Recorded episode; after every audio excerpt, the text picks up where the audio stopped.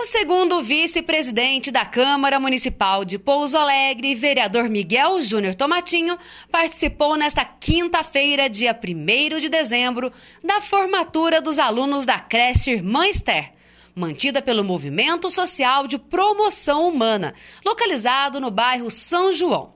Na oportunidade, o vereador foi convidado para ser padrinho das crianças durante a formatura, um período importante na vida dos pequenos.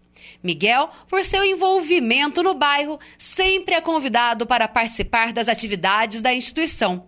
O vereador destaca o apoio às crianças como uma forma de valorização e ressalta a importância de cada uma delas para o futuro do município.